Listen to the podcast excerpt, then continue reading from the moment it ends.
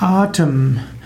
Atem ist die durch die Luft eingeatmete und ausgeatmete Luft. Atem ist auch das Ein- und Ausatmen.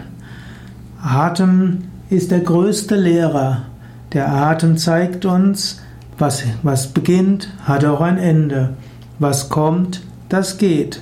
Nicht umsonst ist die Atemmeditation eine wichtige Meditationstechnik. Beobachte den Atem, mache dir den Rhythmus des Atems bewusst. Und so merkst du, Atem geschieht. Atem kommt, Atem geht, Luft strömt hinein, Luft strömt hinaus. Es geschieht von selbst.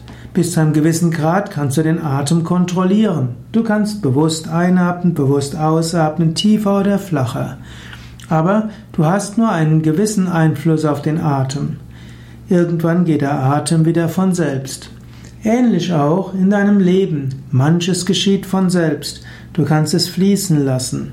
Manchmal ist es gut, das Kommen und Gehen der Ereignisse zu beeinflussen. Bis zu einem gewissen Grad geht das auch.